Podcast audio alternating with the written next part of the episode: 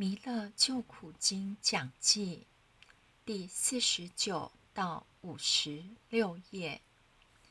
灵宝齐鲁灵山地，灵宝齐鲁灵山地有字面上及修持上两重意义。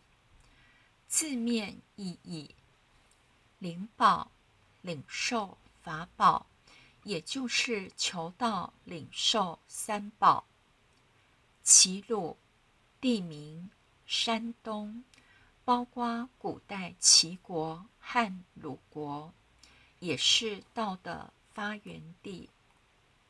齐鲁除了山东以外，《论语》中齐人象征贪图名利，鲁人象征目礼。好义，灵山地，玄关宝地，修持上的意义。灵宝齐鲁，道的发源地在齐鲁，出苦从灵山一指求道开始。灵山地，灵宝齐鲁，修道起步则在于。礼节，灵宝领受名师一旨，在玄关灵山即领受三宝。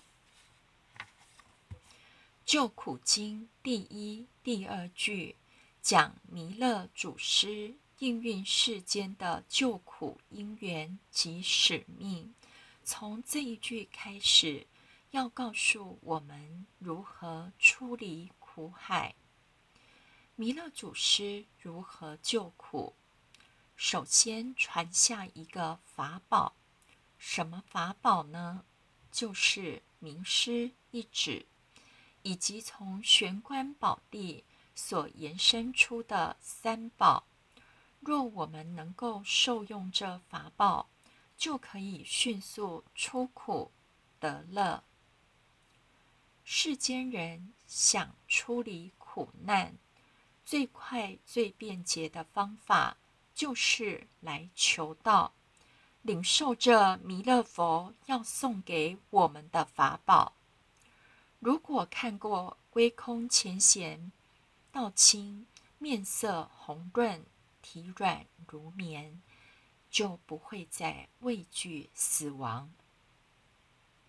所以，进一步受用三宝，便能当下解脱烦恼，化人生苦海为功德业海。当下可解脱，不必等到归空才往生净土。西天虽远，请客到，净土即在眼前。脱离苦海是。每个人人生的目标，谁敢说自己的人生不需要脱离苦海？站在讲台上往下一看，每个人都有不同的苦恼，不论老少、贫富、男女，每张脸都写着苦字，而且苦得很深刻。只有小孩子看不出来，到了一定年纪以后，不要说这辈子的苦恼，连上辈子的苦恼都渐渐浮现在脸上。为什么出苦一定要从灵宝齐鲁灵山地名师一指开始呢？为什么名师一指？可以出苦，因为人生苦的原因在于分别善恶、爱憎取舍。只有灵山玄关宝地是无分别的中道之地。似乎我们每个人生命中都有一道烦恼门。通往生生世世的冤欠业障。小时候没有钥匙，门没开，不知道烦恼。长大后门一开，烦恼袭天卷地而来。而这打开烦恼的钥匙是什么呢？就是分别心。圣经中《创世纪》记载，神使各样的树从地里长出来，有生命树和分别善恶的树。神吩咐亚当说：“各样树上的果子，你可以随意的吃。”只有分别善恶树上的果子不可吃，也不可摸，免得你们死。因为你吃的日子必定死。原本亚当夏娃在伊甸园中过着幸福的生活，不知道什么是苦海。撒旦化成蛇，引诱夏娃。撒旦骗说：“吃下分别善恶的果子，你们不一定死，因为神知道你们吃的日子，眼睛就明亮了，你们便如神能知道善恶。”于是夏娃就摘下果子来吃了，又给她丈夫，她丈夫也吃了。我们就像亚当、夏娃。离开了伊甸园一样，一旦开始分别善恶，就失去快乐了。我们甚至对我们的孩子扮演蛇的角色，训练我们的孩子要去分别一切。当孩子被我们训练成功了，就离开了伊甸园。每个人都有排山倒海的烦恼，贪、嗔、痴、仇恨、痛苦，都从分别心开始。要解脱我们的烦恼，是一个艰巨的工程，因为我们都像掉落在生死苦海中，再浮再沉。要如何教会每一个人？绝顶的勇气是很难的，所以《弥勒真经》有祖师精密的设计，有规划的，让我们跳出生死苦海，脱离基督教所谓的原罪、分别善恶，就从这句“灵宝齐入灵山地，习念忘虑”开始。灵山地玄关的修持，是一个最精要，也是最有效的离苦得乐法门。有一位青少年用修行的素食来形容守玄。如果我们能够常持三宝，自然离二见分别，消灭原罪。离苦就不再是难事了。名师一指，跳出苦海渊。弥勒祖师应运世间，是为了救苦。从名师一指开始，弥勒祖师伸出手，将我们从生死苦海拉上弥勒大法船。跳脱生死苦海，第一步就是灵宝齐鲁灵山地。首先要到齐鲁灵山宝地来领受法宝，也就是求道点玄关。这是弥勒祖师传下的救苦法船，只要能上得了这艘船。就像乘着弥勒祖师的愿力，跳脱生死苦海，解脱轮回之苦，往生弥勒净土。但是，并不是说我们要等到死后才能脱离苦海，在我们的一生中，都可以借着弥勒佛传给我们的三宝。随时帮助我们从痛苦中抽离，创造自己的快乐净土。至于如何创造，读完这部《弥勒救苦经》后，一定会有明确的概念。这句经有人解释为：师尊、师母在齐鲁，也就是山东这个地方。古代齐国与鲁国在山东省，领受天命。并指点本性，传授三宝于灵山宝地。但这句经文还有更深刻的内涵。它的典故是出自《论语·雍也篇》。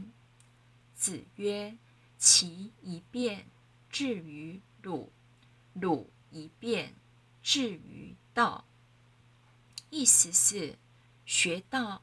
要先从齐人名利之徒变为鲁人目里好义，再从鲁人变为道人存心养性。齐国和鲁国以前都在山东，但两国有不同的象征意义。齐国和鲁国。民情风俗有很大的不同。齐国在渤海旁边，靠海有鱼盐之利；而鲁国靠近泰山，出圣人。从周公到孔子，都出现在山东。鲁国的特质重视礼乐，称为礼义之邦。齐国有当时全国都需要的盐，商人非常富有，多名利之徒，孜孜为利。所以《论语》说：“我们修行要从齐人变为鲁人，鲁人再变为道人，这也是我们修道的过程。得道后。”先从其人，也就是名利之徒，贪名好利，转变为鲁人，目利好义。这歧路对于我们出苦有什么意义呢？因为我们虽然得到，虽然领受了在灵山地的名师一指，但是却不觉得是宝。原因在哪里呢？因为我们心中充满名利，也就是像一个奇人，以为名利可以带来快乐，却永远得不到快乐，所以要从奇人渐渐变为鲁人，成为一个目里好义的人。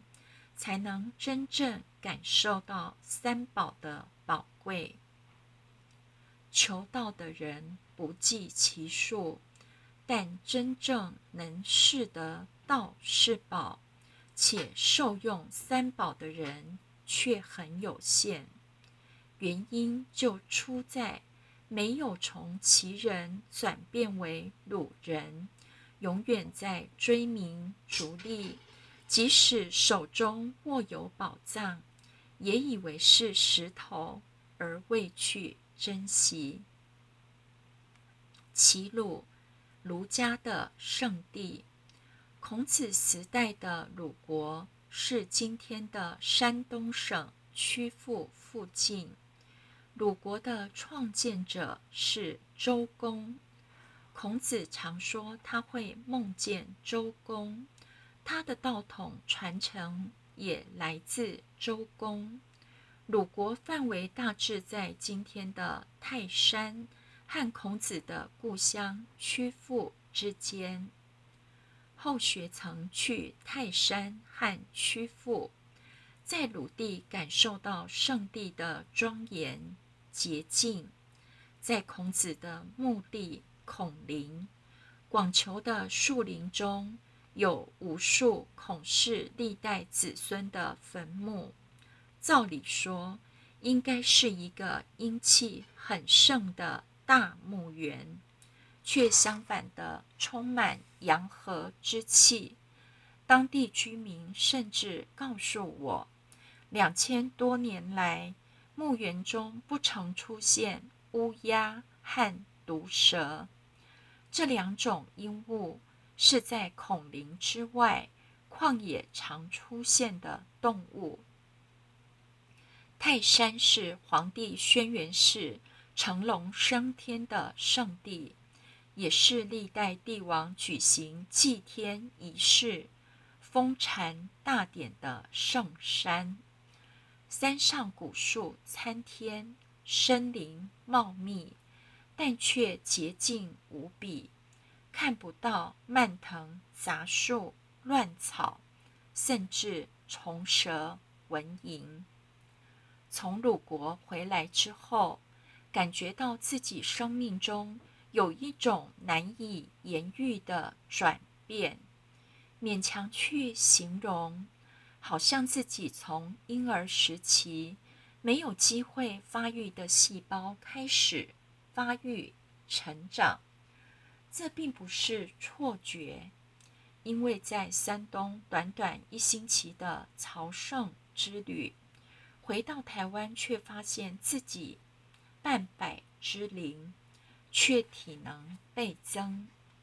譬如原本常年来吹一口气可以做四五下的伏地挺身，便需要换气再做；从山东回来后吸一口气可以做十几下伏地挺身，才需要换气。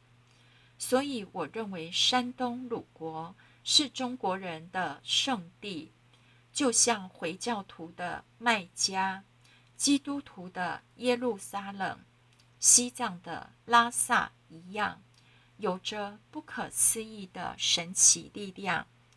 中国人，尤其道清，值得去朝圣一番。灵山地，玄关宝地，求道是出苦的第一步。如果没有求道，我们很难靠自己修行的力量出离苦难。解脱生死并不是一件容易的事，就像在大海里，如果没有船，我们要靠自己的力量能够浮在海上而不被淹没，就已经是很不得了了。还要自己游上岸，更是难上加难。佛菩萨以他们的愿力，在茫茫苦海中开了一艘大法船。